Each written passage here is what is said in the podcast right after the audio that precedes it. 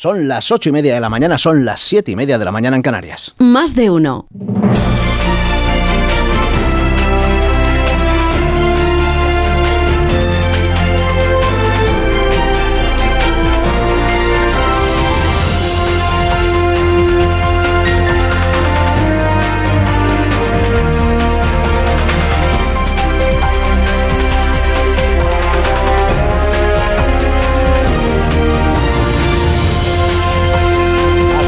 Y 20, contándoles aquí en más de uno en Onda Cero cómo discurre esta mañana, en la que va a ser noticia la zarzuela, porque ahí van a ir en audiencia.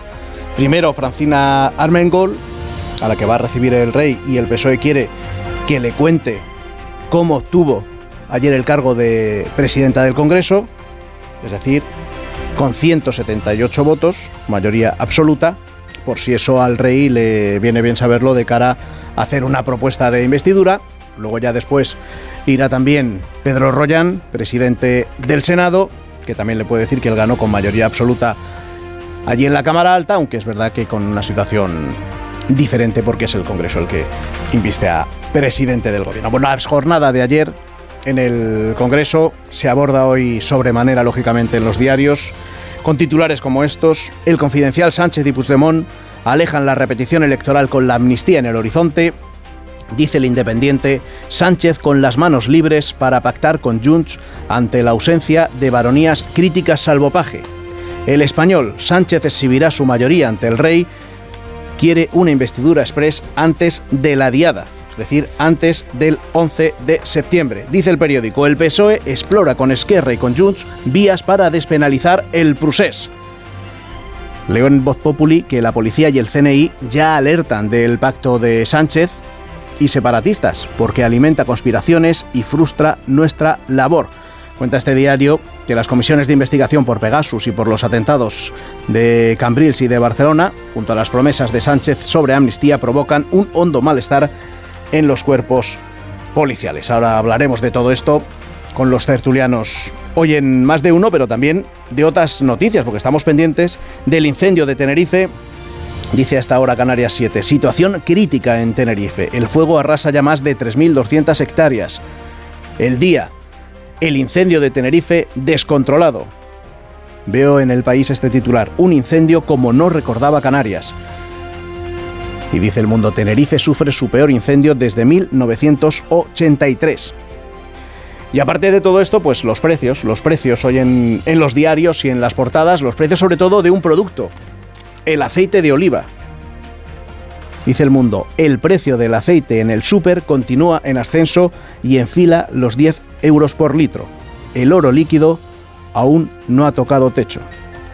8 euros y medio es el precio medio actual del, libro, del litro de aceite de oliva virgen extra en el supermercado pero la escalada está lejos de remitir, porque ya hemos dicho que las asociaciones agrarias están recordando que la próxima cosecha se presenta, si va muy bien, muy bien, muy bien, muy bien, muy bien, igual de mal que la del año pasado. Eso sí va muy bien, o sea, en el mejor de los casos va a ir tan mal como la del año pasado, en la que se redujo la producción un 54%. Y eso, claro, pues empuja los precios hacia arriba. Un 38% en el último año. Le pregunto ahora a los tertulianos, porque ellos son consumidores, claro, de aceite de oliva y también compradores. Más de uno. Rubén Bartolomé. Onda Cero. En más de uno hoy con Pablo Pombo. ¿Qué tal, Pablo? Buenos días. Buenos días, ¿qué tal? Con John Muller. ¿Qué tal? Buenos días. Hola, buenos días. Con Joaquín Manso. ¿Qué tal, Manso? Buenos días, bienvenido. ¿Qué tal? Buenos días, Rubén, desde la costa del desierto. Oh, pues también da envidia, ¿eh? Estar, ojalá estuviéramos allí todos, así un poquito. Pues la, pues la verdad es que me alegro mucho de daros envidia, porque la verdad, Almería, Cabo de Gata, es un sitio estupendo.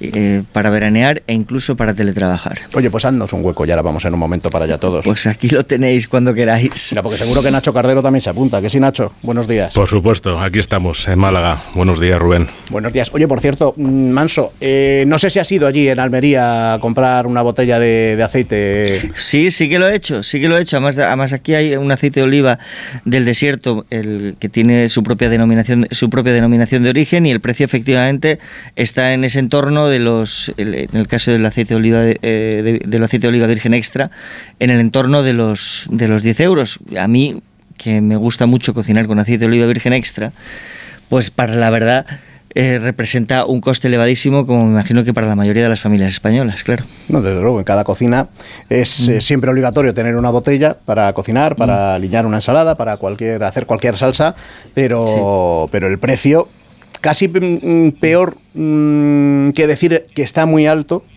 es pensar, según la advertencia de los productores, que puede seguir subiendo viendo la próxima cosecha, John.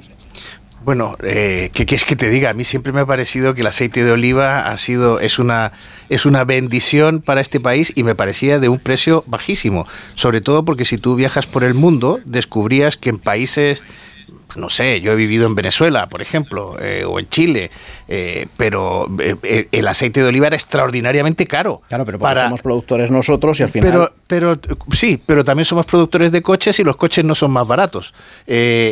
Pero porque, porque las piezas vienen de otros sitios y en cambio los olivos los tenemos ya aquí. Pero, pero, los pero hay otros países que también han, planteado, han plantado extraordinariamente olivos y resulta que el precio del aceite de oliva es muy caro en el extranjero. Nosotros hemos tenido una gran suerte teniendo este producto a un precio muy asequible.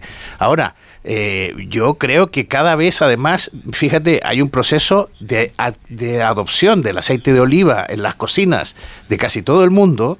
Estados Unidos se está convirtiendo en un ferviente partidario del aceite de oliva. Es cuestión de que sigas un poco a los chefs y a los programas de cocina y verás que el aceite de oliva empieza a estar en casi todas las eh, cocinas y gastronomías, con lo cual eso de que lo producimos aquí mm, es, es, una, es, un, es un concepto que va a estar en cuestión muy pronto porque el tirón de la demanda que hay en el extranjero por el aceite de oliva, bueno, yo creo que esto es una cosa que va a ocurrir tarde o temprano con, con, los, con muchos productos españoles. Bueno, yo como, como soy un poquito neurótico, el año pasado, viendo ya eh, cómo estaba la sequía, uh, bueno, pues eh, cometí la, el acto de imprudencia de, comprar aceite para dos años.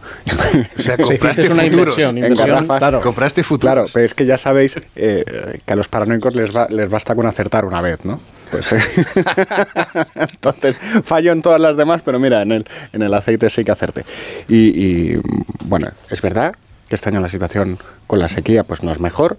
Es probable incluso que sea peor que la del año pasado. Eh, la situación en Extremadura es especialmente, especialmente crítica.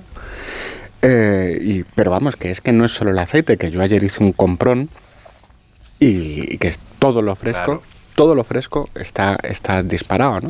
Y Yo creo que ese es el tema, ¿no, Pablo? Que al final, eh, hace un año tú ibas a hacer, que bueno, que aquí estamos todos presumiendo de dotes, de dotes culinarias que habría que ver después, ¿eh? Pero, Pero hace un año tú ibas al supermercado a hacer la compra y ahora mismo haciendo adquiriendo los mismos productos pues te han crecido un 20 o un 25%. Y, y eso es un, incremento que, como estamos viendo, pues el conjunto de los españoles cada vez le cuesta más eh, pues asumirlo al, al, final de mes. ¿no? Y, es por lo que decís, por, es por la sequía, son por malas cosechas, son porque es verdad que al final todo el proceso eh, inflacionario, pues eh, estamos viendo ahora las repercusiones, pues porque el, el, encarecimiento de los precios de los alimentos pues está llegando en muchos casos ahora, porque antes había un stock previo y esto no tiene, la verdad es que no tiene, no tiene visos de, mejorar. Y lo peor de todo, lo más agravante es que, pues dices, bueno, pues al final, eh, mal de muchos, consuelo de tontos, me refiero que, bueno, pues si se encarece para todos, por lo menos que alguien salga beneficiado, como son los agricultores, pero es que ni siquiera los agricultores, es también el tema de la cadena uh, alimentaria pues no funciona del todo bien, no hay una correa de transmisión, pues no funciona bien, con lo cual son malas noticias porque esto no tiene visos de que vaya a mejorar ni las cosechas. Pero la subida es un síntoma de que funciona bien. Bueno, al final, si, si el, los, es decir, si funciona, pero el, el grueso del... Los costes, el aumento de costes y los problemas y los shocks de oferta, ¿no? Sí, pero si, mientras que el margen, el aumento de margen sea aprovechado por unos pocos y no por otros, pues sí, es decir, si, si al final hay unos que ven incrementados sus beneficios, John, eh, año tras año sin, sin eh, aprovechándose de esta merma de inflación y hay otros que no solamente no ven eh, subir sus beneficios como los agricultores, sino que se estancan o incluso se, reducen, pues hay algo que no funciona. Me refiero, para ser más, las cadenas de distribución pues aumentan sus beneficios, mientras que los agricultores ven ver más, sus ingresos. Y esto es así.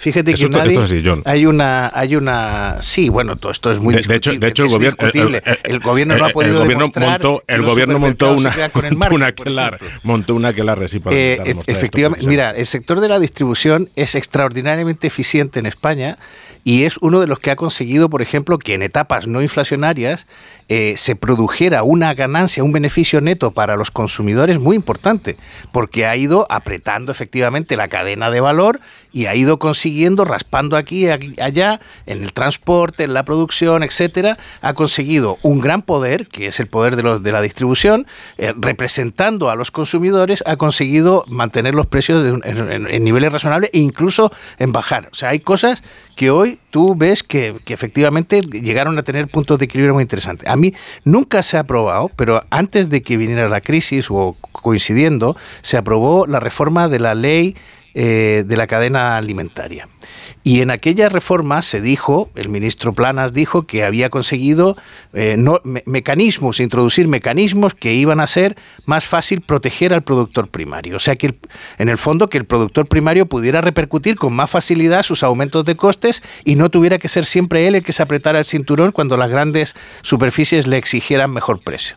Bueno, pues a lo mejor es que esa ley juega un papel no digo yo que sea el elemento fundamental que ha permitido la repercusión del aumento de costes y los shocks de oferta por parte de los productores, pero digo, a lo mejor es que esa ley ha permitido una mejor, un mejor reflejo de la, del aumento de costes y de los problemas que tiene el productor primario en los precios.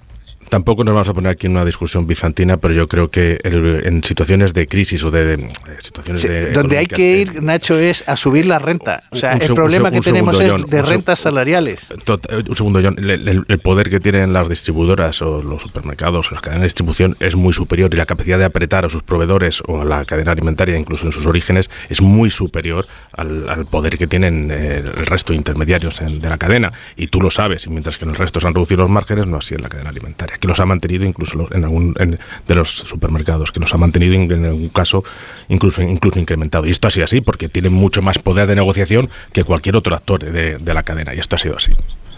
Claro, o aquí el dato es que cuando mes a mes vamos informando de que el IPC va bajando, porque es verdad que está bajando, cuando se dice que la inflación es, de nuestro país es de las más bajas de la Unión Europea, si no la más baja, también hay que recordar la coletilla de que, a la que hay que prestar atención todos los meses, eh, que es que los alimentos siguen disparados.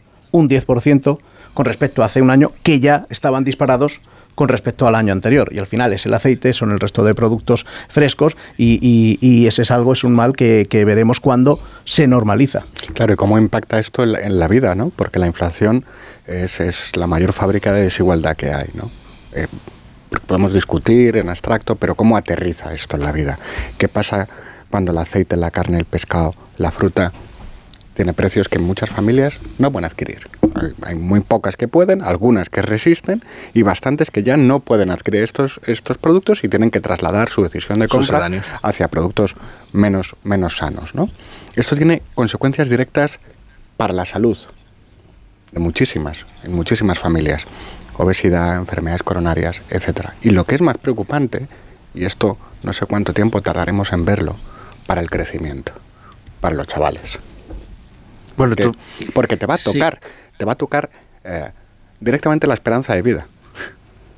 sí, porque va a alterar, va a alterar determinados hábitos de consumo. Es decir, evidentemente, es decir, habrá muchos que antes cocinaban con aceite con aceite de oliva que ahora están que ahora lo estarán haciendo con aceites de peor calidad y así sucesivamente. Es decir habrá quien consumía ternera y ahora solo consumirá pollo y, y eso te tiene evidentemente un impacto está tan mal, en la vida de la ¿eh? gente. No no no, el pollo está estupendo. Son los procesados son los procesados son los ultraprocesados. los procesados los congelados etcétera con lo cual el, basa, el, la calidad de la de, la alimentación y cómo afecta eso al, al, crecimiento y a la expectativa de la vida, que tiene razón Pablo, pues puede ser importante, claro.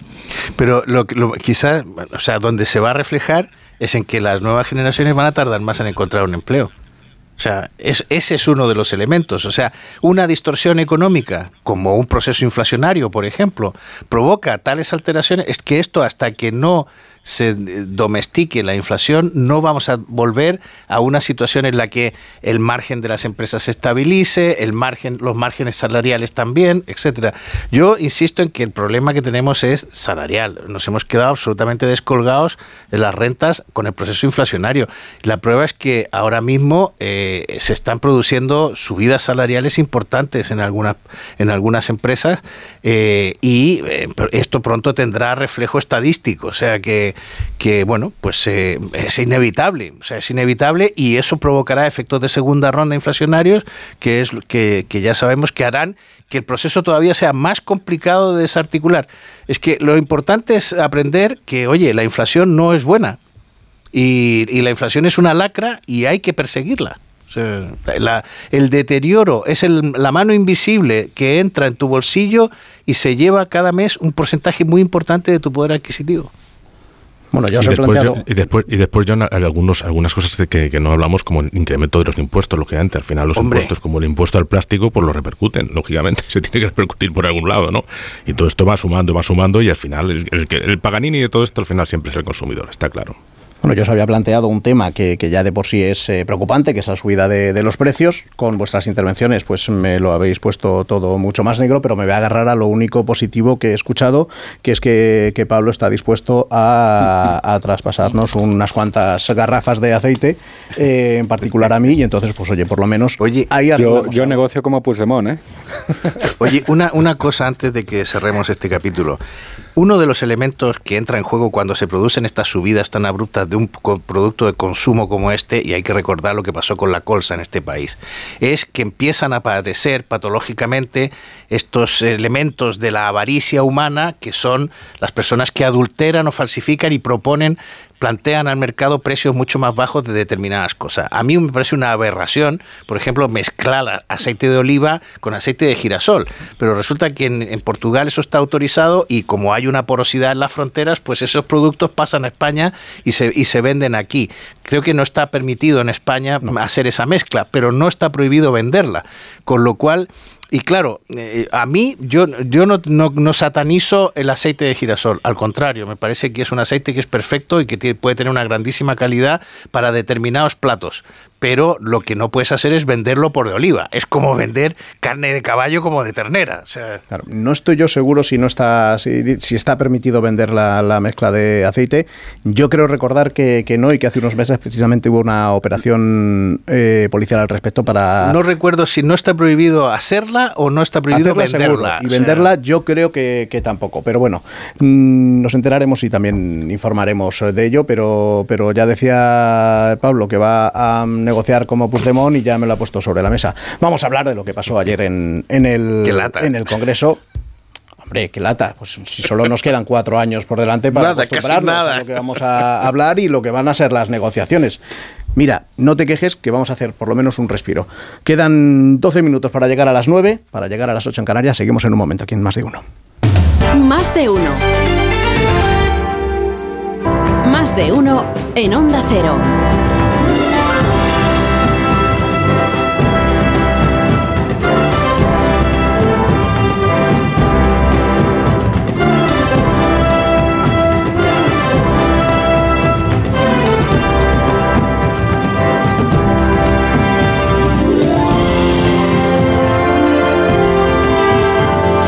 Tertulia aquí en Onda Cero, en más de uno, con Pablo Pomo, con John Muller, con Nacho Cardero, con Joaquín Manso. Y claro, tenemos que hablar de lo que pasó ayer. Pues prácticamente hasta ahora era cuando Junts ya confirmaba que iba a apoyar mm, a, Francina Armengol como presidenta eh, del Congreso, es decir, ya se acababa todo el debate de que ha durado durante semanas y prácticamente hasta ahora también, dentro de unos minutos, Mm, van a hacer 24 horas de la confirmación también por parte de Esquerra de a qué se había comprometido el Partido Socialista, Pedro Sánchez, con ellos también. Al final las cesiones son, son tres, que es el impulso del catalán y del resto de lenguas cooficiales, menos el valenciano que no aparece, en tanto en la Unión Europea como en el Congreso, la creación de comisiones en el Parlamento, una del caso Pegasus y el supuesto espionaje a independentistas y otro relacionado con los atentados de Cambrils y Barcelona del 17 de agosto de hace seis años, en la que existe esta teoría conspiranoica de que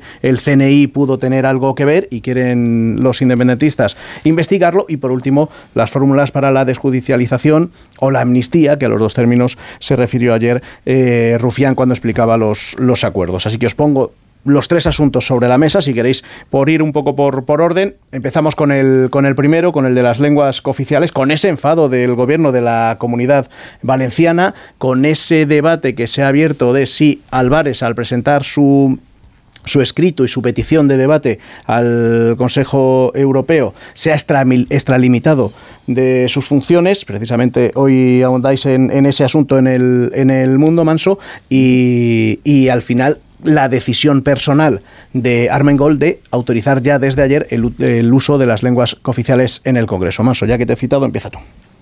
Sí, bueno, yo creo que el, que el, que el acuerdo de ayer, es verdad que la experiencia nos demuestra que no hay, no hay que dar nada por hecho y en eso se, se esforzaron los partidos independentistas, pero Sánchez obtiene lo más lo más relevante, que es la voluntad política de llevar a cabo una negociación que conduzca efectivamente a una investidura. Y yo creo que esa investidura se va a producir porque eh, del espíritu y de la escenificación que ayer se produjo del acuerdo, eh, eso es lo que se colige.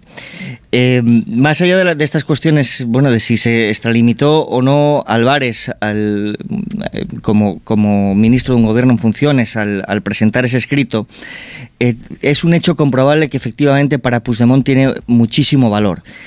esto es así porque la Unión Europea ha sido el escenario de la, del, el, escenario de una pugna entre el, entre el Estado español y el propio Puigdemont durante todos estos años. Es decir, la Unión Europea ha consumido muchísimas energías en, combatir la inmunidad de, de Puigdemont. Eh, se ha, entrado en crisis un instrumento básico para la Unión como es eh, la, euroorden. El propio Puigdemont se ha esforzado muchísimo en deslegitimar la democracia española ante las instituciones de la Unión Europea y, sin embargo, ayer, con la presentación del escrito del ministro Álvarez, más allá del efecto que esto tenga respecto al reconocimiento de la lengua, lo que se reconoce es a Puigdemont como un interlocutor político válido. Y eso para él tiene un valor incalculable, además de otro, a lo mejor en otra medida, que tiene que ver con el reconocimiento de las singularidades nacionales eh, de Cataluña ante esas instituciones de la Unión Europea. a mí me parece que una vez que el gobierno de España ha dado ese paso tan trascendente, eh, es difícil que Sánchez tenga también marcha atrás. Por lo tanto, yo creo que la investidura va a ir adelante. Nacho.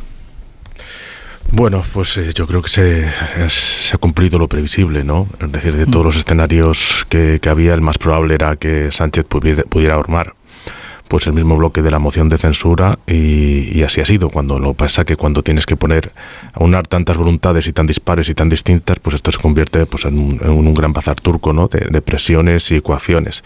Y sobre todo cuando hablamos de un, de un prófugo de la justicia como es Carles Puigdemont, donde todos sabemos pues el, el pelaje y cómo se gasta eh, el personaje, ¿no? Y aquí, eh, Rubén, pues has, has, enumerado las, los hechos comprobables de los que hablaba Puigdemont que, que la ha logrado arrancar eh, a a, Sánchez y bueno, podemos hablar de, de, todos ellos por, por, su orden. Contabas el de las, el, el de las lenguas, el de que bueno, el, su uso en la cámara alta, en la cámara baja y y también en la Unión Europea, que sea lengua, lengua uh, que las lenguas oficiales pues lleguen a la Unión Europea. En, en ambos casos, tanto en el del el Congreso de Diputados como en el tema de, de, la Unión Europea, me parece que estas pretensiones son de un país chico, acomplejado, del reino de taifas. Entiendo el simbolismo que tiene, pero siempre me, me da un poco de pena, ¿no? Porque, porque bueno, pues porque es, es, un país acomplejado que no llega a superar sus propias cuitas, porque en la práctica pues es, es un es, pues es un lío, ¿no? Es un lío y, y que a mí lo que más me sorprendió es que Armengol, pues ya desde el minuto uno lo vaya a aplicar. Yo pensaba que, haría falta una, modificación del reglamento, pero bueno, para, en esta declaración de intenciones, pues ante la duda empezamos ya a aplicarlo como... Eh, como hechos comprobables, Como hechos, comprobables y hechos consumados, ¿no? Hechos, hechos consumados totalmente. Y bueno, que insisto, que, yo creo que, además es legal, porque el, Tribunal Constitucional en, casos anteriores pues eh, ha dado el visto bueno a la utilización de lenguas cooficiales en el Congreso de Diputados y me parece bien me parece un poco al final, pues necesitas traductores, más gasto ya en un país que, que, tiene muchos gastos muchas eh, designaciones eh, de afines a dedo, pues eh, demasiadas. Bueno, me parece otro gasto más. Y el tema de la Unión Europea, pues con, como si hubiera pocas, pocos, pocas lenguas en, el Parlamento, pues si quieren, si quieren que haya otras cuatro más abriendo pues la caja de Pandora en otros países donde pasa lo mismo que en España, ¿no? Lo cual creo que es que es un lío que además nos va a dejar bastante mal lugar en, en la Unión Europea, ¿no? porque entonces le abrimos un problema a Italia, le abrimos otro problema a Francia, más allá de, de, las formas del ministro Álvarez ¿no? y, de, cómo el, propio Álvarez ha dirigido una carta básicamente a sí mismo, ¿no? a, la presidencia del Consejo que, ostenta, que ostenta España, que es, bueno, será el formalismo, pero es hasta ridículo. Pablo. Bueno, yo creo que la jornada de ayer eh, fue de mm, alta satisfacción en Moncloa y de plena felicidad en Waterloo. Eh, aquí Puigdemont tiene una serie de demandas que van en tres paquetes. En el paquete central, lo que no es negociable, lo que está en el corazón, son tres cosas, la amnistía, la lengua y la consulta. pues ayer rascó dos, que no está mal, ¿eh? La en el segundo paquete, la financiación, las competencias, eso está, como dirían los cursis, in progress. En el tercer, en el tercer nivel están las cuestiones simbólicas y ya veremos todo lo vinculado al relato y ya veremos si la alcaldía de Barcelona. Lo de Pegasus entra aquí, en todo el relato victimista, en todos los materiales que sirven para eh, inyectar la ingeniería social que aplica el nacionalismo. Estas son las demandas y tiene tres tiempos, tres fases de negociación. La primera, que es Parlamento no constituido con gobierno en funciones, que es lo que terminó ayer y rascó bastante.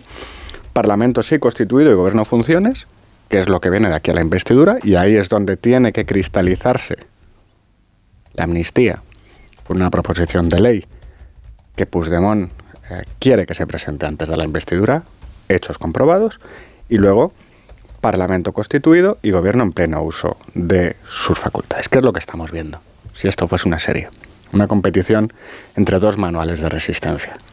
Y es verdad que Sánchez tiene uno, tiene un libro, pero es que también es cierto que Puigdemont tiene un manual con varios tomos.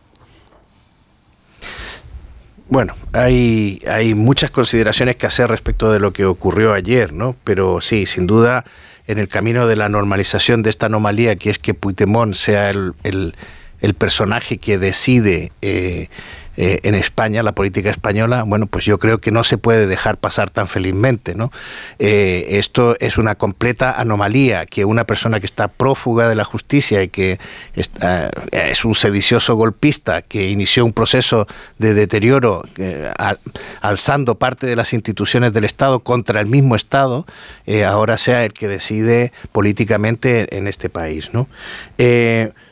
Se ha abierto el, tema de las lenguas. Bueno, eh, dice Nacho que efectivamente hay, hay, interpretaciones del constitucional que permiten su uso. Yo creo que no se puede prohibir efectivamente que nadie hable lo que quiera, incluso en inglés o en alemán si quiere hablar eh, en el Congreso. Otra cosa es que se le entienda. Entonces, yo creo que ahí hay una dimensión práctica de la comunicación eh, oral que debería prevalecer. Y es que básicamente cuando dos personas intentan entenderse, intentan hablar en la misma lengua. Eso en España, eh, eso en Estados Unidos, por ejemplo, no existe una normativa que diga esta ley, esta lengua es la oficial o no. Eh, es simplemente, digamos, el mercado el que decide en qué se habla, ¿no? Y de hecho, a los eh, angloparlantes les molesta muchísimo que ese mercado está cambiando y el castellano, por ejemplo, el español, empieza a ser cada vez más habitual en las comunicaciones de las personas que viven en Estados Unidos. Eh, de hecho, hay ciudades donde tú, que se han ido convirtiendo en bilingües. Tú puedes pasear por Nueva York hablando en castellano sin ningún problema, ¿no? eh, eh, con lo cual aquí lo que tendríamos que ver es si prevalece el sentido práctico de querer comunicarnos o va a prevalecer el aspecto nativista representativo de yo vengo con mi poncho y quiero exhibir mi lengua en esta, en esta tribuna. ¿no? Eh, además, recordar simplemente que aunque el Tribunal Constitucional haya dicho lo que haya dicho, la Constitución española es extraordinariamente clara al respecto y dice que la lengua oficial del Estado es el castellano. Eh, ayer también hubo algún problema en la tribuna porque se decía que mm, Francina Armengol había hecho de menos del español al hablar de castellano. Es que la Constitución habla de que el castellano es la lengua oficial, no habla del español. Y eh, alguien decía, es que em, en, América la gente dice que habla español. No, no es verdad. En América, yo estudié castellano. Cuando estudié en el colegio y en la universidad, los cursos se llamaban castellano 1 y castellano 2. Eh, con lo cual no hay ningún problema en torno a si llamarle castellano o español. En eso está claro. Ahora, y las lenguas cooficiales, claro, ahí eh, eh, Francina Armengol hace trampas cuando dice las lenguas cooficiales del Estado. No, señor, las lenguas cooficiales son cooficiales en sus comunidades autónomas, no son cooficiales en el Estado. La única lengua oficial en el Estado español es la lengua castellana. Las otras lenguas son españolas, pero no son, no son cooficiales en el Estado, son cooficiales en sus territorios. Y yo creo que valdría la pena mirar esta interpretación porque es de todo punto razonable la manera en que está articulado, eh, está articulado en el preámbulo este asunto de las lenguas. O sea, eh, ¿Tiene algún sentido que empecemos a hablar en euskera?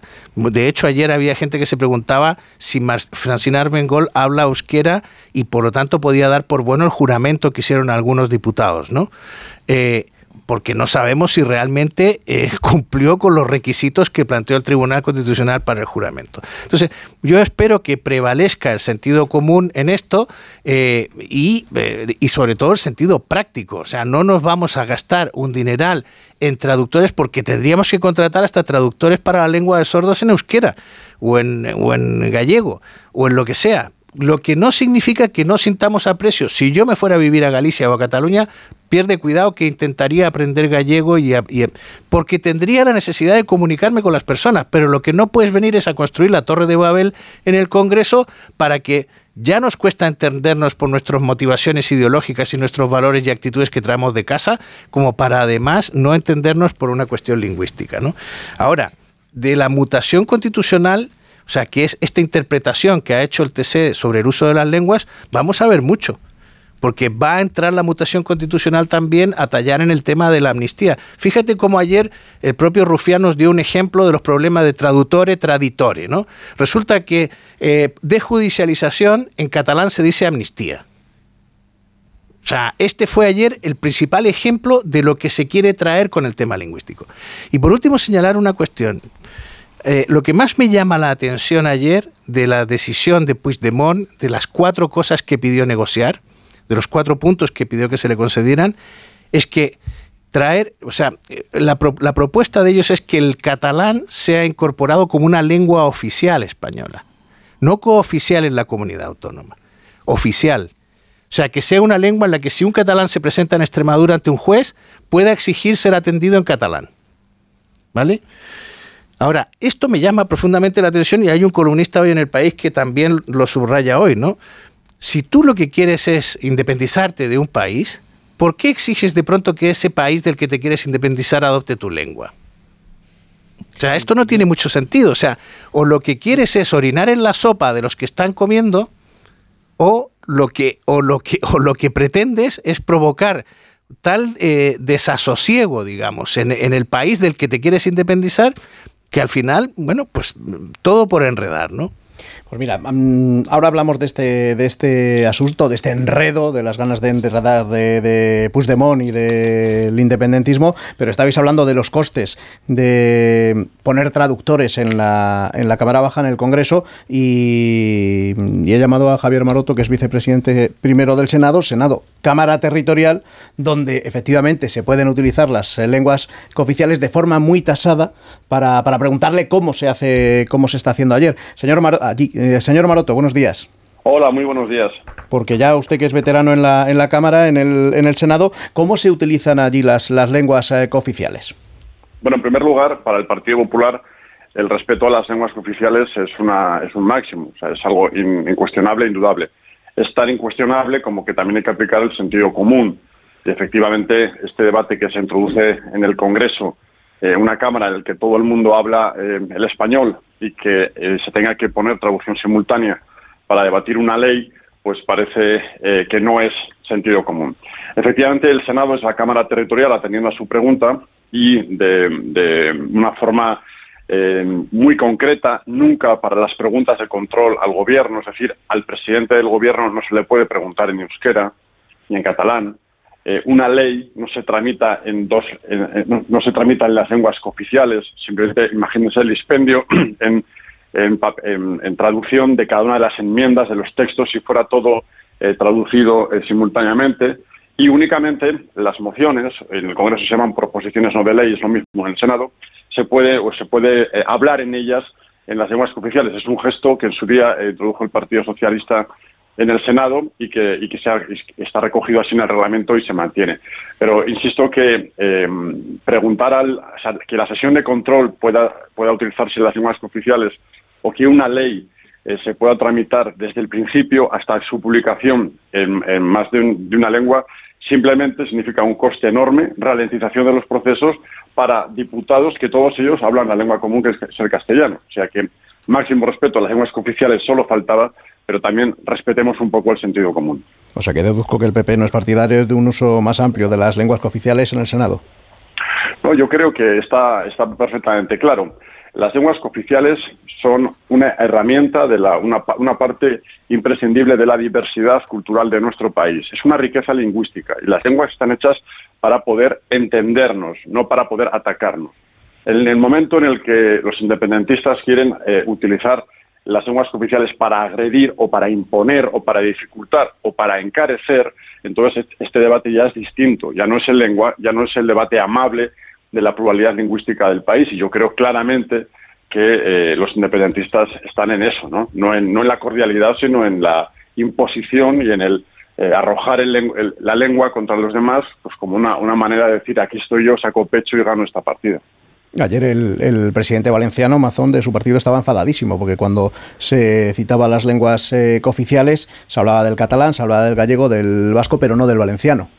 Yo creo que ayer sí, efectivamente, la señora Armengol cometió ya su primer error.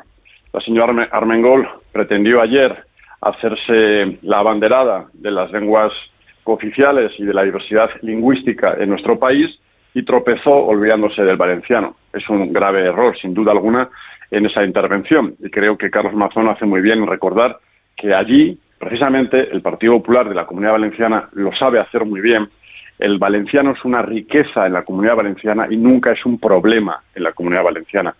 Y precisamente una de las ideas eh, y una de las propuestas que ha introducido Carlos Mazón en la comunidad valenciana, con extremo acierto, en mi opinión, es, por ejemplo, evitar que el idioma, la lengua, el valenciano, sea una dificultad en la elección de los padres a la hora de escolarizar a los hijos, etcétera. Es decir, que sea una facilidad, una riqueza y no nunca un problema, una dificultad, una imposición. Esa es la diferencia entre alguien como Carlos Mazón y alguien como la señora Armengol. Bueno, sobre, sobre la legislatura, eh, ¿cómo la ve? ¿Veo ya fijó con las mismas probabilidades de ser presidente que, a Sánchez? Bueno, veo, veo dos cosas clarísimas que yo creo que ustedes también lo están viendo y muchos españoles. Yo veo a un Pedro Sánchez que intenta hacer otra vez el trilerismo político, a ver si cuela eh, que fue él el que ganó las elecciones y no fue el señor Fijó que no fue el Partido Popular. Hay que dejar el mensaje clarísimo. El Partido Popular ganó las elecciones de forma contundente. Es más, nunca el Partido Popular había crecido tanto de unas elecciones para otra, ni había tenido un, digamos, un resultado eh, tan llamativo. O sea, el Partido Popular es el que ha ganado las elecciones y en nuestra democracia el partido que gana las elecciones es el que se presenta a la investidura y es el que eh, ha gobernado España desde la, desde la transición. Eso es un hecho cierto y a Sánchez le molesta mucho esto. Y la otra cuestión que estamos viendo en este, en este arranque de, legislatura, y lo vimos en el día de ayer, es que Sánchez, para tapar todo esto, es capaz de poner en manos de un prófugo de la justicia toda la gobernabilidad del país. Imagínese las carcajadas que tiene que tener, que se está produciendo ahora mismo en Waterloo por parte del señor eh, Puigdemont, las carcajadas riéndose de toda España, diciendo, pero si resulta que Sánchez ha decidido que sea yo el que pueda decidir si hay repetición electoral o qué gobierno es el que se forma. A mí me parece que mm, Sánchez debería respetar un poco más, no al Partido Socialista, yo creo que perdió el respeto a su partido hace mucho. Eh, mantener el respeto a los españoles, porque perder las elecciones es una cosa, pero intentar tapar la previa de las elecciones y conseguir formar un gobierno, dejando todo en manos de un prófugo de la justicia que está fuera de España porque salió corriendo para que los jueces no le pudieran imputar un delito, eso no tiene nombre en la política española y solo se puede reproducir con dos palabras, Pedro Sánchez. Pedro Sánchez es así, es, eh, inédito, es sin duda estrambótico, pero es Pedro Sánchez. Por tanto, eh, creo que, contestó a su pregunta, el Partido Popular no solamente tiene la obligación de presentarse a la investidura, tiene la obligación de hacer todos los esfuerzos por evitar un gobierno de Pedro Sánchez y todos los esfuerzos para evitar una repetición electoral en España. Claro, si esos esfuerzos ya se, se, habían hecho durante estos últimos días para conseguir la presidencia del Congreso, ¿en qué falló la estrategia del PP? Bueno, son cosas diferentes la elección de la mesa, de, digamos, la, elección de la presidencia del Congreso, de la investidura. Yo creo que eso lo han dicho, lo han dejado claro todos los partidos. O sea, no es una opinión del PP, es una opinión de todos los partidos, también de los que votaron, pero el PP de los que votaron a los demás, ¿no? El PP quería la presidencia y estaba luchando. Sí, efectivamente, efectivamente. Pero el, para poder conseguir la presidencia eh, hay que tener, había que tener los votos necesarios y Sánchez ha dado todo lo que, lo que está en su mano para poder conseguirlo. Miren, ha dado efectivamente esta, eh, aparte de la concesión del uso de las lenguas oficiales, que no sabemos en qué consiste, porque como alguien apuntaba en el programa, esto requiere de una modificación del reglamento. Se ha hablado de amnistía, amnistía, de referéndum, de, evitar que, evitar que lo que pasó pasó y que además no tenga ninguna consecuencia. Y quiero decirles, eh, quiero también darles en exclusiva una cuestión que eh, hemos descubierto en el Senado en, la última hora de la tarde de ayer para que vean cómo funciona esto y cómo se cambian los cromos. El Partido Socialista ayer hizo lo siguiente. Para la conformación de los grupos parlamentarios en el Senado hace falta 10 diez miembros. Lo, han de componer 10 miembros. Pues bien, el partido de Más Madrid, el partido de Ibiza y Formentera al Senat, que es una agrupación socialista de las islas, y eh, Compromís y la Asociación Socialista de La Gomera, un partido local también de la isla Canaria, son cuatro. El Partido Socialista ha prestado seis senadores socialistas para conformar un grupo. Ahí tienen parte de la explicación. ¿Quieren más?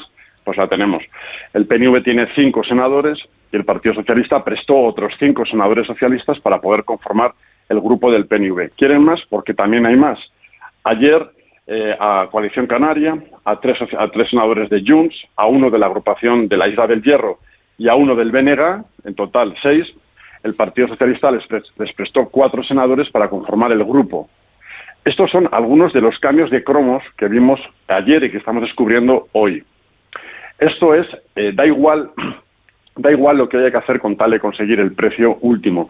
Pero todo esto siendo grave o siendo llamativo, porque esto se ha hecho en otras ocasiones, en otras legislaturas, eh, bueno, cediendo uno o dos, pero no seis, como en esta ocasión, siendo esto grave, lo más grave es poner en manos de un prófugo, como digo, la elección de la presidencia del, del Congreso o poner en manos de un prófugo de la justicia la presidencia del Gobierno.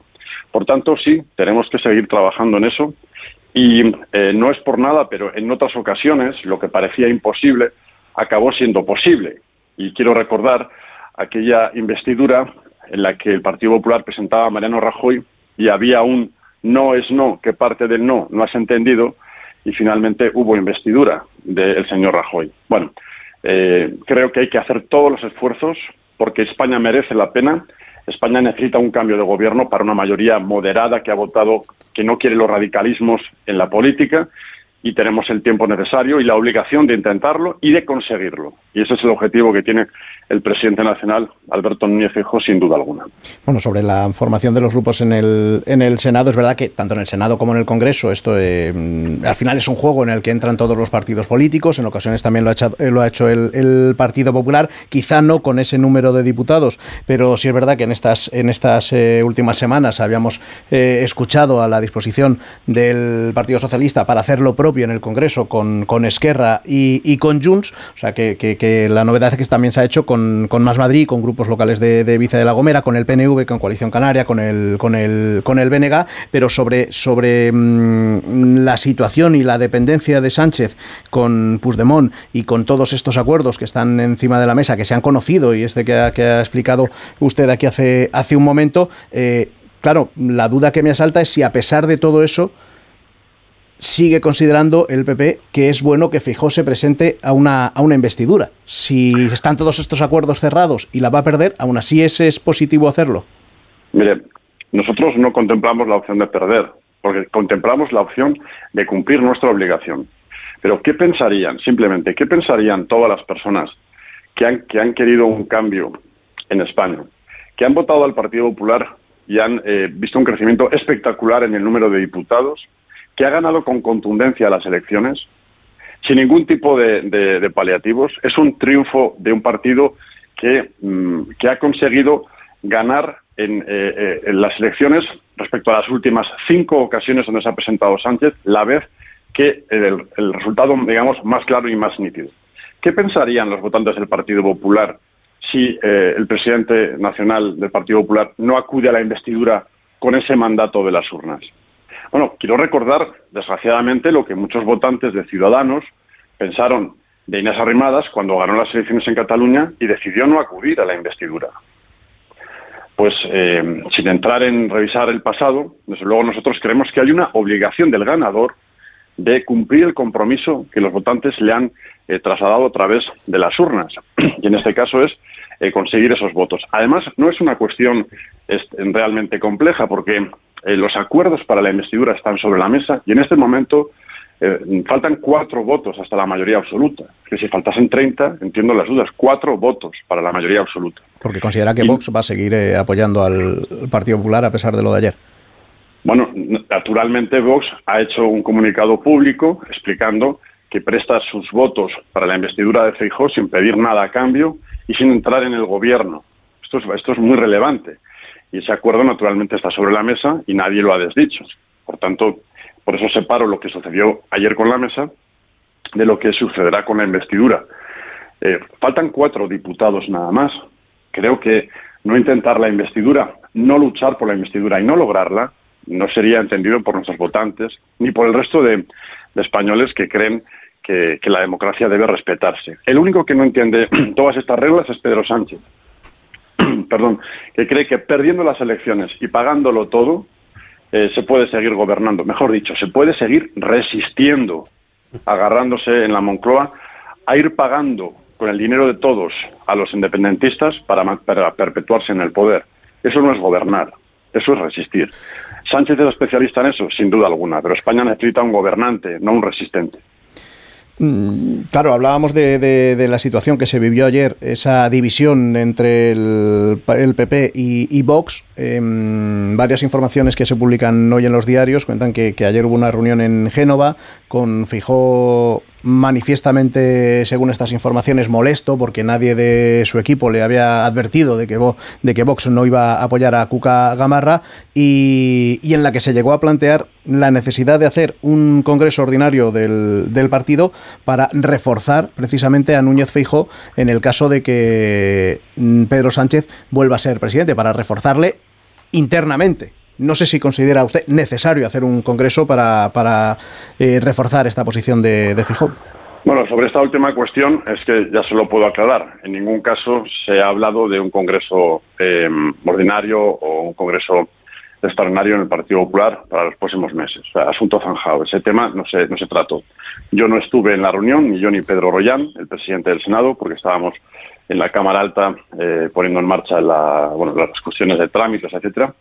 Eh, lo raro es que no haya reuniones en Génova. Quiero decir, es una sede nacional y hay reuniones todos los días con, con miembros de la Dirección Nacional y el presidente para analizar eh, cada una de las cuestiones que afectan al país, al partido o en cualquier, eh, cualquier rincón, de España. O sea, lo habitual es que haya reuniones. la noticia sería que no hubiese reuniones en Génova.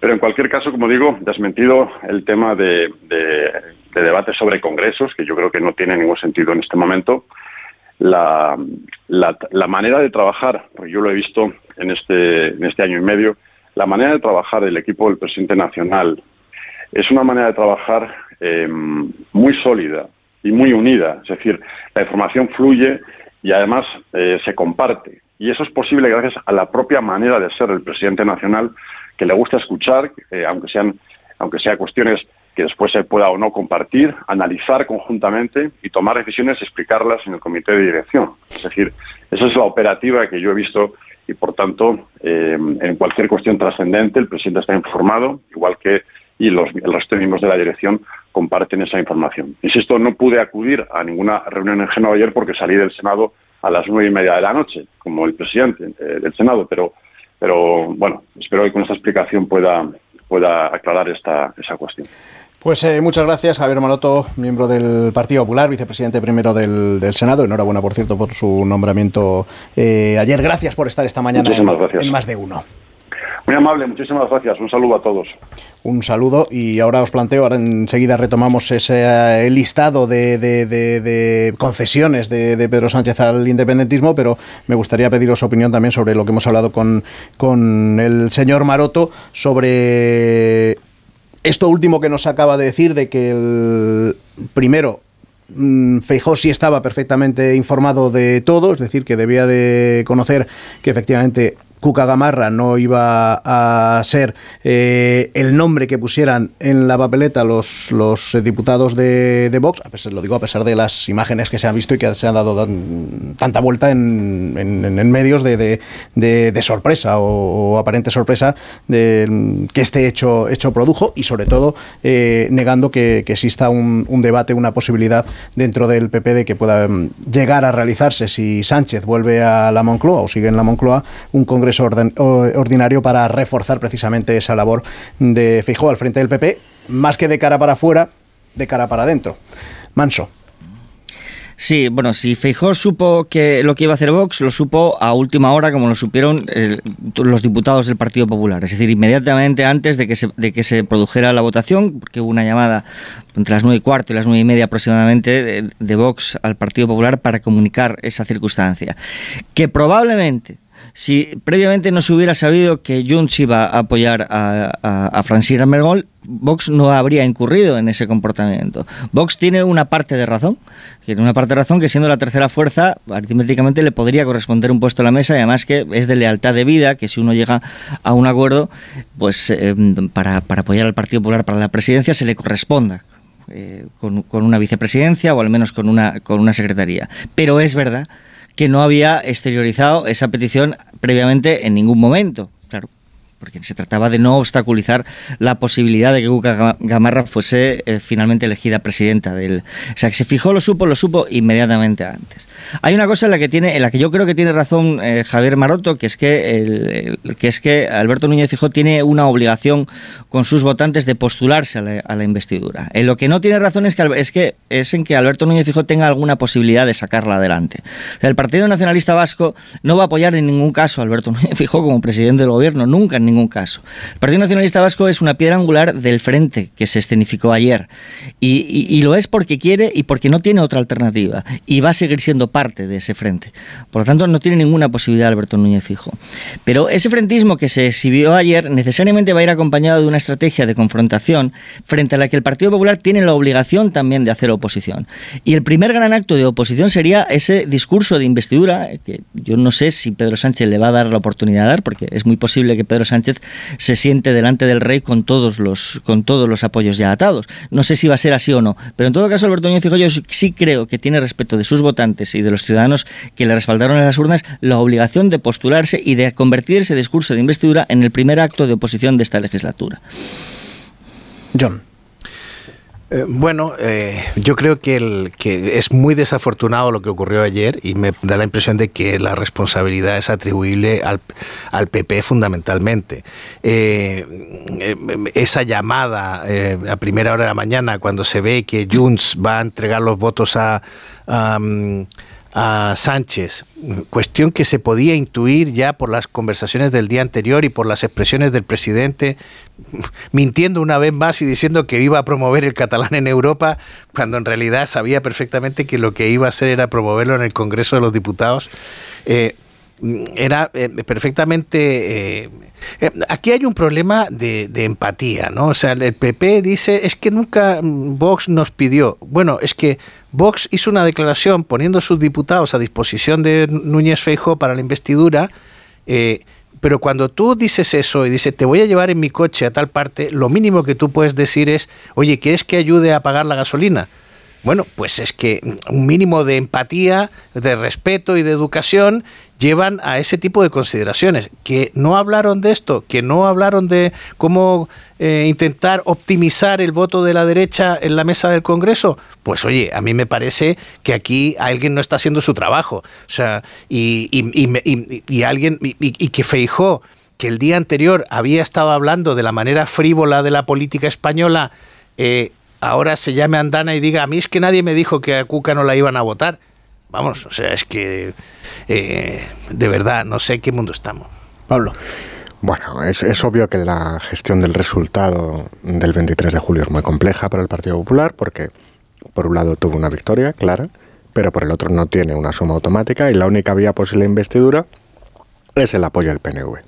En Génova coleccionan negativas contundentes desde el PNV y aún así decidieron trabajar por esa vía hasta el final, sabiendo que era difícil, pero por responsabilidad.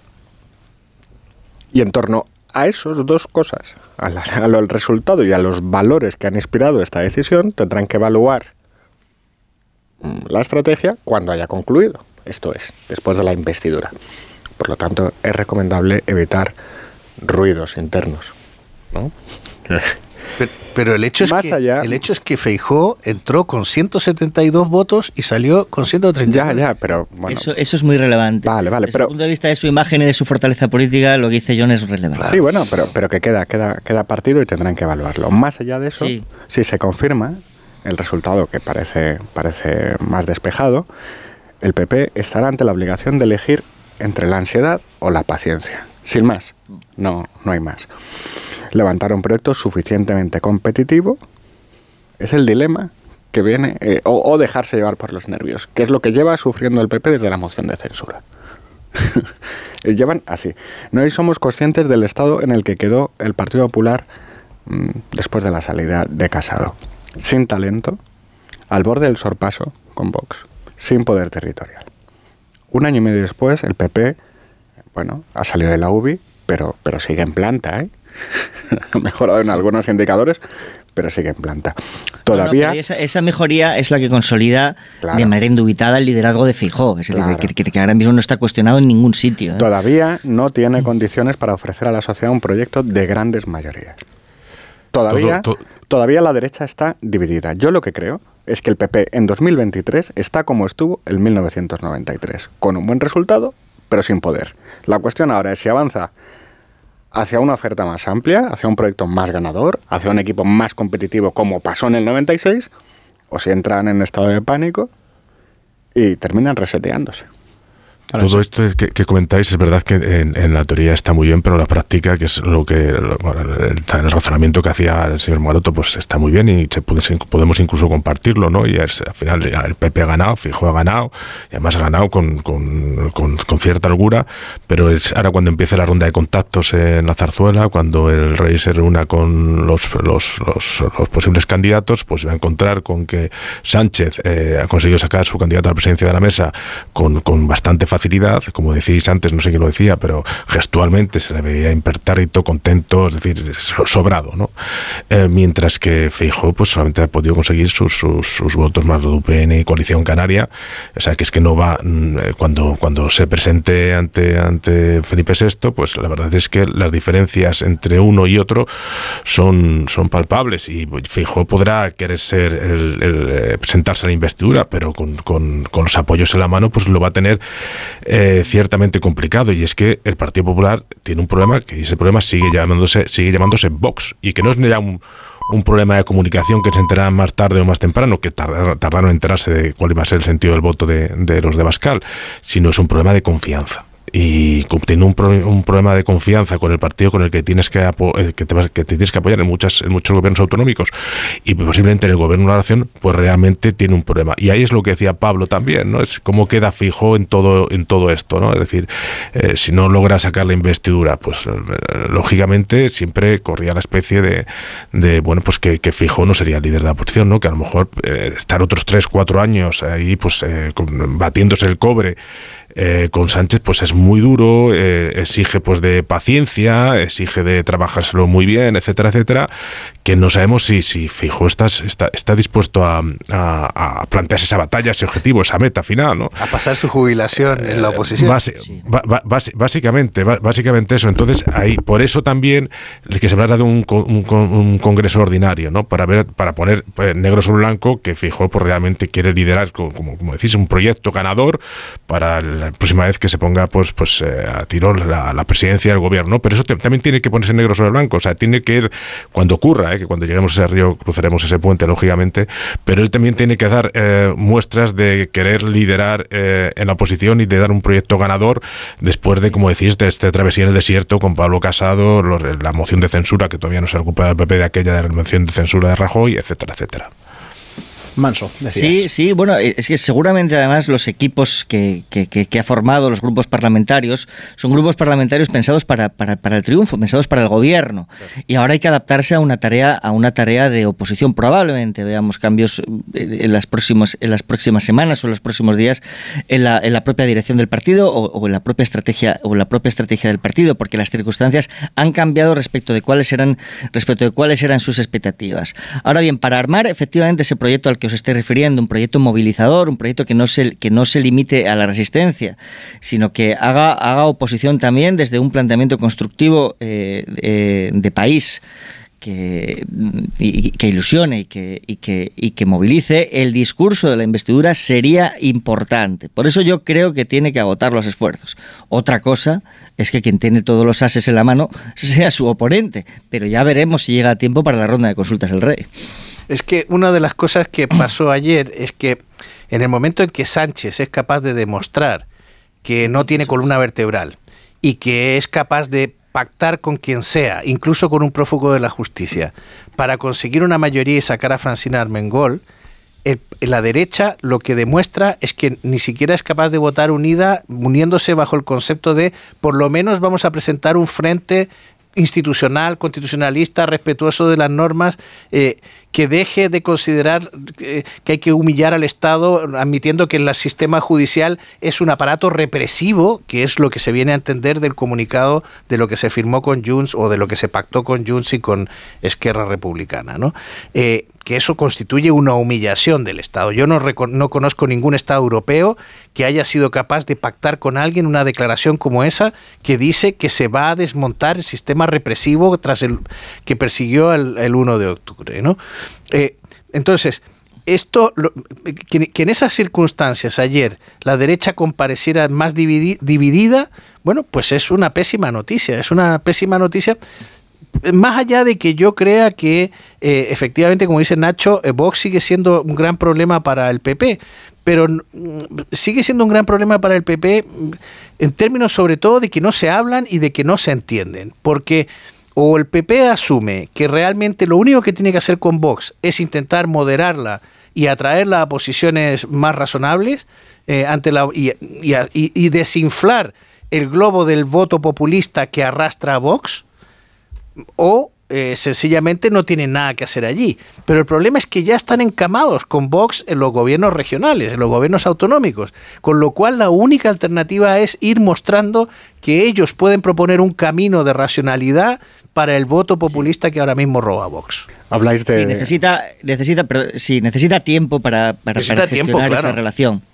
Es decir, habíamos descontado que la, que la, que la habíamos descontado, yo creo que, muchos, y el primero el Partido Popular, que, que, Vox estaba eh, tolerado por la generalidad de la opinión pública y el resultado de las elecciones de julio nos, descubrió que eso no era así. También Vox necesita tiempo ¿eh? para gestionar mejor Pero era más fácil gestionarlo desde el poder, Joaquín, que gestionarlo en la oposición. Eso, eso, eso, eso sin ninguna duda. Ahora bien, es verdad que dedicamos, eh, es curioso, has, utilizado una expresión que, que, no es la primera vez que, te escucho, ¿no? Lo de la, lo de la falta de columna vertebral, ¿no? Lo de que sea un, un, un, invertebrado, que me parece muy, muy afortunada para referirte a la, a la flexibilidad moral de Sánchez, que es que realmente le, dedicamos muy poco tiempo porque la hemos naturalizado, pero es que es la cuestión más importante. Es decir, es que el fundamento moral de la... Joaquín tiene 7 millones de votos o 8 millones de votos. Sí, sí, totalmente. Así, así, de a 8 millones de votos, 7 millones y pico. Con lo cual, así de naturalizado, así de naturalizado está. Yo no sé si esos 7 millones y pico contaban con que iba a negociar la gobernabilidad con Puigdemont. Probablemente sí, o probablemente, o quizás no, pero una vez que estemos en esta situación, eh, pues les de igual. No, yo, no, yo no lo sé, no, lo no les puedo ir preguntando uno a uno. Pero el fundamento moral de la gobernabilidad del país eh, tiene mucho que ver con la autoridad del gobierno. Y, yo creo que si vamos a, alguna situación crítica, esto puede ser relevante. Es, decir, es, que es, que es una cuestión escandalosa que se esté negociando con un prófugo de la justicia o que se estén legitimando sus reivindicaciones que consisten precisamente en deslegitimar las credenciales democráticas del país. A mí esto me parece la cuestión más relevante, pero como la hemos naturalizado y como tú dices, hay siete millones y pico de españoles, más los que han votado a otras opciones políticas, bien sea de la izquierda o bien nacionalistas, que lo tienen perfectamente interiorizado. Esto es una cuestión crítica. Pues vamos a entrar de lleno en, este asunto, en la columna vertebral de Sánchez, o falta de ella, pero dejarme que haga una pequeña pausa y enseguida la hacemos. Seguimos en más de uno. Quedan 24 minutos para las 10, para las 9 en Canarias. En Onda Cero, más de uno. En Onda Cero, más de uno. Rubén Bartolomé. Pablo Pombo, con John Muller, con Nacho Cardero, con Joaquín Manso, ya había puesto el tema de nuevo sobre la mesa, Manso, de la desjudicialización que es uno de los acuerdos que tanto Esquerra como, como Junts eh, habían alcanzado con, Pedro Sánchez, sobre todo haciendo hincapié, especial hincapié, en, este, en este asunto, Gabriel Rufián, hablando de la despenalización, hablando de la amnistía, eh, que había que empezar desde cero, porque mm, había que continuar haciendo lo que ya se había hecho en la pasada legislatura, es decir, dejando caer que ya, lógicamente, como se, se entendía, eran cesiones, los indultos eran cesiones, la eliminación del Código Penal del delito de, sedición, el enjuague de la malversación y que ahora toca seguir adelante con un calendario que empezará a ver cómo se puede hacer en, enseguida, porque en cuestión de, de, tres meses, 17 de noviembre, está el primer juicio en el Tribunal de Cuentas a un grupo de estos 4.000 independentistas que están procesados, eh, tanto en el Tribunal de Cuentas como en el Tribunal Superior de Justicia de Cataluña, como en el número 13 de, Barcelona, en este caso en el Tribunal de Cuentas, es por esa reclamación eh, por parte de la Fiscalía de 3 millones y medio de euros que se mm, desviaron para promocionar el procés desde la Generalitat y por lo que están acusados, entre otros, Puigdemont, Junqueras, Romeva, es decir, pues eh, pesos pesados del, independentismo. ¿Qué pasará ese día? Pues lo veremos. No sé qué, opinión tienes, John. Bueno, yo creo que vamos a estar en un debate eh, sobre esto de la mutación constitucional, el proceso español, eh, porque hay una teoría en la derecha que dice que el proceso ha dejado de ser catalán y ahora se ha convertido en un proceso español, ¿no? Eh, muy vinculada a esta idea de colonizar las instituciones eh, con las lenguas cooficiales de las comunidades autónomas. Bueno, yo, creo que mm, vamos a ver, el meollo de efectivamente el tema que hiere a las, al separatismo catalán son todos esos cargos procesados en, este, en esta fase, en lo que tiene que ver con el Tribunal de Cuentas. Esto ya lo vimos en su momento cuando Jaume Giró intentó eh, pagar las fianzas, etcétera. Eh, todos estos enjuagues, eso demostró que ahí había efectivamente, o sea, la pela es la pela y al final ahí había, ahí había un dolor. O sea, es eh, lo que ha hecho el Tribunal de Cuentas al final ha venido a ser como cuando Aznar mandó a los padres de los chicos de la Cale Borroca a pagar los daños que habían causado en el mobiliario urbano. Eh, y claro, este es un, es un, es un tema. Eh, hay, una, hay, un debate en torno a si se habla de indultos o amnistía. No se puede ir a indultar a 4.000 personas. Se piensa en una amnistía. La amnistía tiene un problema. Todo el mundo está diciendo hoy, no, es que la amnistía no se puede porque la Constitución lo prohíbe. La Constitución prohíbe el indulto general. Pero amnistía, y todo el mundo habla de amnistía como perdón, pero la amnistía tiene una cosa peor, y es que, claro, yo no la analizo tanto como jurista como como usuario de la lengua, y amnistía tiene la misma raíz que amnesia. O sea, es olvido. Más que perdón, es olvido. Porque para perdonar. Empezar de cero. Claro, para perdonar tú tienes que saber qué es lo que pasó y ser consciente de lo que ocurrió. Por lo tanto, requieres un proceso de certificación de una verdad. Eh, cuando hablas de amnistía, es que lo que estás diciendo es: mira, me, olvidemos esto y borrón y cuenta nueva. Nunca mejor dicho, ¿no? Bueno, yo creo que a lo mejor eh, oye, hay gente más, más ilustrada que yo y más dotada que yo para esto, hay gente que a lo mejor considera que efectivamente aquí lo que hay que llegar es a un olvido eh, de lo que pasó en 2017 y borrón y cuenta nueva y vosotros volvéis al autonomismo y dejáis de tontear con el separatismo y, nosotros, bueno, pues eh, podemos considerar algún tipo de compensación. Ahí es donde va a estar el... yo, creo, John, que, está siendo, que está siendo demasiado bueno y demasiado iluso de que nos olvidemos y volvamos a la amnistía a cambio de autonomismo. ¿no? Yo creo que vamos a jugar el órdago al grande por todos lados. O sea, tú dices que vamos a la reforma constitucional y a generar un... O sea, yo, yo, lo único que digo es lo que decía Joaquín, que me parece el tema mollar de, de, todo esto. Hay una mayoría de voto popular que da por bueno la acción de gobierno de Sánchez con sus aliados y estos pactos. Y esto, eh, porque Sánchez con casi toda probabilidad va a ser el, de nuevo reelegido para ser presidente del gobierno. Y esto es así, esta gente da por bueno, da su nihil obstat, o por lo menos no ve mal cosas como los indultos, que a nosotros nos parecen descabellados, la supresión de delitos de edición, etcétera, etcétera. Y si no ve mal eso porque piensa que estamos en otro escenario bastante distinto, tampoco va a ver mal la amnistía. Es decir, es como si hubiera que el presidente del gobierno, si Sánchez tuviera carta blanca para cometer determinadas, bueno, ahora hablamos si son reformas constitucionales o el constructivismo jurídico o lo que quieras, pero para llevar determinados proyectos que a nosotros nos parecen impensables, hacer lo mismo que ha pasado en la legislatura, que es lo aquello que, que nosotros pensábamos que era un descabellado y que no se podía producir, finalmente se ha producido.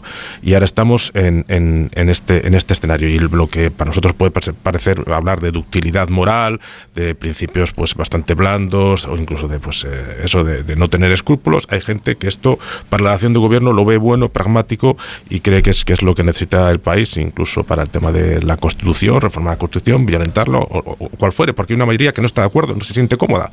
Y, y así lo ha, lo ha, lo ha dictaminado este bloque en, en, en las urnas. Y respecto a la amnistía, eh, lógicamente eh, la amnistía a mí me parece algo eh, prácticamente imposible por muchas razones. Primero, porque por lo que dice el artículo 62.1 de la Constitución, lógicamente, donde reside la soberanía, eh, eh, lo que dice que es donde la soberanía nacional y donde dice que, que, los indultos tienen que ser particulares y no pueden ser generalizados, es decir, a una persona, y donde dice además de, que los, las, las, amnistías no son, no son a una persona concreta, sino son, son, son a un tipo penal. Es decir, si realmente se produce una amnistía a la malversación agravada, se debe amnistiar no solamente a los señores del proceso, sino a todos los que han sido condenados por, eh, por malversación agravada, lo cual es un problema bastante grave y lo cual hace bastante inviable una, una amnistía. Eh, igualmente, es decir, para que Puigdemont sea amnistiado, primero tiene que ser condenado y ni siquiera ha sido juzgado, ¿vale? Este es otro problema añadido. No, no, no, no, no, la, amnistía, no. no, no, La amnistía es que eso, es precisamente lo distintivo de la amnistía, desde el, también desde el punto de vista también desde el punto de vista jurídico, que interrumpe un procedimiento judicial en marcha, no solo penal, sino por lo que le he escuchado a Rubén que yo esto la verdad que no sé si porque estoy de vacaciones, yo la verdad que no tenía conciencia de que iba a afectar también al procedimiento que está en marcha en el Tribunal de Cuentas, a las responsabilidades pecuniarias. a, los 4.000, a los 4.000 eh, independentistas. Pero, es que, esto, es una cuestión escandalosa, vamos a ver. Es una vulneración del, del, principio de separación de poderes y del principio de igualdad ante la ley que no solo vulnera la Constitución, sino también los tratados de la Unión Europea. Cómo de manera arbitraria el poder político va a poder interrumpir un procedimiento judicial de marcha a la carta de sus socios Pero que esto es imposible, Joaquín. Que, primero que no, no, no, imposible no, es por lo que estamos diciendo, porque la, opinión pública lo respalda. Pero es otra cosa. por eso no es imposible. Pero vamos, a lo, vamos a lo legal, es que estamos confundiendo, yo creo que estamos confundiendo términos. La amnistía como tal no, existe. un, segundo, un segundo, déjame de desarrollar. la amnistía no está reflejada en la, Constitución, aparece en indulto, y el indulto puede ser generalizado. Entonces, mucha gente equipara el indulto generalizado, general, los indultos generales, a la amnistía, ¿vale? Pero la amnistía como tal no viene reflejada. Entonces todo el mundo mm, eh, atiende a esto. Quitemos esto, quitemos que, que, vale, que, legalmente no se puede hacer, eh, que legalmente no se puede hacer o que no venga reflejada, que no viene reflejada los indultos generales o la amnistía en la Constitución, no digo que no se pueda llevar efecto. Cuidado, eh, Joaquín, yo creo que, y lo insisto, existe una corriente cada vez más, más pues, que dominante en, el Constitucional y en otros órganos jurisdiccionales, que es el de constructivismo jurídico, que puede dar carta blanca a este tipo de interpretaciones laxas de la ley que sí puede permitir una amnistía, ¿vale? Pero que el poder político per se pueda llevar a cabo una amnistía, eh, eso es imposible. O sea, pero imposible de toda imposibilidad. Necesita primero, eh, eso es recurrido a los tribunales, lógicamente, y, y sí que, haría por sí solo. Otra cosa es que después los tribunales, eh, en una interpretación laxa de la ley o nueva, o creando derechos donde antes no los había, pueda llegar a ese punto, ¿no? Pero la amnistía es ilegal, ¿vale? Otra cosa es que se puede hacer a posteriori una interpretación muy laxa de constructivismo jurídico para dar por bueno algo que no es. Pero la Constitución no recoge esa amnistía. Bueno, cuando, cuando habla de los solo un cuando habla de los indultos colectivos, es decir, se entiende que si la Constitución proscribe, proscribe lo menos, está proscribiendo también lo más, que decir, porque la amnistía es un grado superior al indulto colectivo. Mm, Por lo tanto, cuando si la Constitución dice que está se están proscritos los indultos colectivos, los indultos generales, también está proscribiendo la amnistía. ¿Sabéis lo que pasa? Que, que si nos fijamos en una pincelada, pues bien, pero si nos alejamos un poquito y vemos todas las pinceladas, como los cuadros impresionistas, la imagen general es la de una tremenda toxicidad sobre el sistema mm, democrático. Fijaos en la imagen de ayer y ahora vamos a ver solo ocho pinceladas. Uno, el uso del lenguaje, el hecho de que las palabras carezcan de significados, que cuando pasa eso, lo que se vacía es la verdad. La verdad. Un tuit de Sánchez que termina con estas palabras. Trabajamos ya por una nueva legislatura de progreso y convivencia. Convivencia. Hombre, ver a Sánchez ofreciendo para el futuro la misma convivencia que ha maltratado en el pasado, que ha sido la legislatura más polarizada que hemos vivido en la historia de la democracia, tranquiliza tanto como ver a Jack el Destripador entrando en una ferretería. Dos, el discurso en Narbona, que fue un ejercicio de moralización impropio de la función puntual que tenía en ese momento. Las instituciones no están para moralizar, están para ejecutar su trabajo de la manera más eficiente. Tres, los juramentos, que ya en esta, en esta dinámica de la normalización ya vemos como folclore. No, no, es un desprecio a los usos y costumbres de la democracia. Seguro que no se salieron ni un centímetro de la casilla para poner la cuenta bancaria en la que ingresar eh, su salario. Cuatro, yo no estoy en contra de que se usen las lenguas oficiales en las instituciones cooficiales. No me salen sarpullidos, pero sí que creo que una cuestión así, que hasta podría verse como un avance, merece un trato parlamentario mejor que el, que el de ayer, por la puerta de atrás hacer las cosas así es que se degradan a sí mismos también. Quinto, la amnistía, que es lo más grave de todo. Un misil impugnatorio contra la legitimidad de la democracia porque este tipo de leyes solo se activan con los cambios de régimen, porque conlleva reconocer que aquí hay presos políticos y porque un paso de esta trascendencia sea simplemente para obtener la presidencia de la mesa del Congreso, es tremendo. Sexto, el nombramiento de Armengol para un puesto que es el de árbitro, y que parece obvio, normalizado, naturalizado, que va a desempeñar con la camiseta del PSOE puesta. Ya nos parece normal. Eh, en fin, el, el deterioro del funcionamiento democrático es uno de, las, de los aspectos que más define al sanchismo. Siete, la posibilidad de que Álvarez, Álvarez se haya extralimitado, que no es una cuestión menor, estamos hablando del ministro de Exteriores del Reino de España mientras eh, se celebra la presidencia española en la Unión Europea. es, que es muy eh, es heavy, ¿eh? Ocho, la posibilidad de que Sánchez pueda haber incumplido la ley de gobierno en funciones para amarrar el sí de Puigdemont. Esto solo de ayer. Solo de ayer. ¿Hacia dónde vamos? Por el camino en que vamos hacia el encanallamiento de la democracia española que vimos antes en Cataluña. Cuando el sistema se pudre, ¿vale? cuando pierde fuerza, es más fácil atacarlo. Yo creo que vamos inevitablemente a esta cuestión. O sea, la, ya, estamos la amnistía o como se llame. Y el argumento va a ser que, que, que Cataluña se ha dado un paseo por los márgenes de la Constitución o por fuera de la Constitución y que es necesario curar este problema y reconciliarse y reencontrarse. Ahora, ¿esto qué significa? Pues humillar al Estado, humillar al Estado español y admitir ante Europa que aquí nuestra justicia no es una justicia, sino un sistema represivo eh, que que, lo que pasó en Cataluña fueron unos señores votando y, regalando flores, eh, que, que no hubo un desafío a la estructura del Estado ni al Estado, bueno, en fin, yo creo que estamos en eso y que, y que, y que eso va a ser esta legislatura. Una desgracia porque pienso en el maestro Varela, que hoy publica en el Confidencial un artículo donde, donde recuerda una cosa que todos sabemos, y es que eh, el centro, los principales partidos políticos de centro, los partidos de Estado, el PSOE y el PP, obtuvieron cuatro millones más de votos que en otras elecciones, y esa gente lo que apostó es por el centro, apostó por una política moderada, una política que se concentre en mejorar nuestro país, en hacer las reformas que nos hacen falta y que están llamando a la puerta desde hace dos o tres legislaturas, bueno, casi desde 2012. Mm, eh, y, y, sin embargo, pues eh, nada, la política se sigue tomando, eh, bueno, como hemos visto ayer, Sánchez incluso subastando el Estado con Puigdemont y para, para conseguir el objetivo de estar en el poder, ¿no?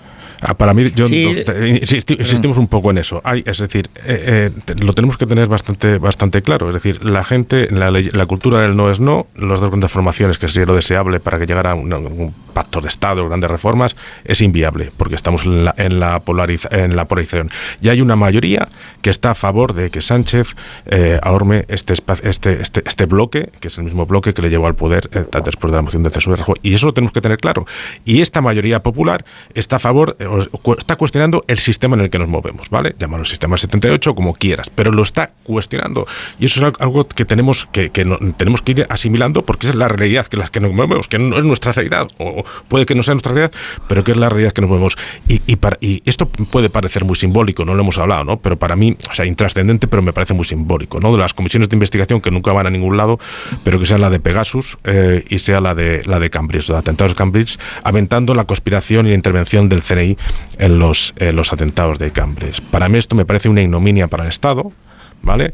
Para mí el, hecho de, mercadear con este tipo de, cuestiones me parece que debilita mucho más al Estado español, debilita las fuerzas y cuerpos de seguridad de Estado. Antes, Rubén, alguna información has leído al respecto que publicaba hoy, hoy, alguien. Y, me parece de una gravedad eh, suma, porque así, el centro, como otras fuerzas y cuerpos de seguridad de Estado, está, compuesto por gente que deja su vida por el país y que se ve ahora a los pies de los caballos, ¿vale? Esto es un debilitamiento, hablando de columna vertebral, esto es dejarnos absolutamente sin columna vertebral, sin brazos y sin piernas. Esto es un Estado que no existe realmente. Y realmente lo que en, este mercadeo de, de, de, pues eso, de prebendas, de senecuras con el señor Purdemont, con un prófugo de la justicia, se está mercandeando con fuerzas y cuerpos de seguridad de Estado se está cuestionando la labor de un centro como es el Centro Nacional de Inteligencia. Lo que quieras decir, Manso, en 20 segundos. No, no, es decir, eh, eh, bueno, estamos dándole vueltas acerca de si todos esos millones de personas que votaron al Partido Socialista eh, respaldan o no este encanallamiento de la política. Bueno, yo creo que es cuestionable que lo respalden, aunque como mínimo sí lo toleran. Pero lo que no podemos eludir es el papel que tiene el liderazgo político en que se haya producido. Es decir, hay, hay un papel consciente del liderazgo político dirigido a producir esa polarización estratégica que quiebre la cultura política compartida, en este caso con la derecha social. Si se lleva a cabo la amnistía, esa quiebra va a ser probablemente irreparable, porque para la derecha social emocionalmente va a ser muy doloroso, porque van a sentir en sus propias carnes lo que es la marginación respecto de, decisiones basilares y fundamentales para el futuro de la convivencia. Hasta aquí, hasta aquí los 20 segundos extensos de Manso, porque está Alicia, que os quiere regalar, como estáis muy jóvenes hoy, unos gorila. Hola Alicia, buenos Hola, ¿qué tal? Buenos días. Pues sí, es que aunque no se hayan dado cuenta, que era muy poco para la vuelta al cole, descubren la gran variedad de diseños de los zapatos colegiales gorila. Están fabricados con la tecnología Adaptation, la que se adapta al pie, pieles naturales y materiales de máxima calidad con plantillas extraíbles, punteras reforzadas, cierre de velcro y forros transpirables para cuidar los pies de los niños. Equipa a tus hijos con los zapatos Gorila, diseñados para que disfruten de la máxima comodidad y seguridad durante todo el día. A la venta en gorila.com y en las mejores zapaterías. Pablo, John, Nacho, Joaquín, gracias por estar esta mañana con nosotros en más de uno. Un gusto. No me mires así, John, que me asusto. El domingo tenemos una cita. Hombre, sí, a las 12 del mediodía, aquí con Radio Estadio, para ver la final del Mundial. Hacemos una pausa, luego la información y después, más más de uno con Begoña Gómez de la Fuente. Más de uno. Onda Cero.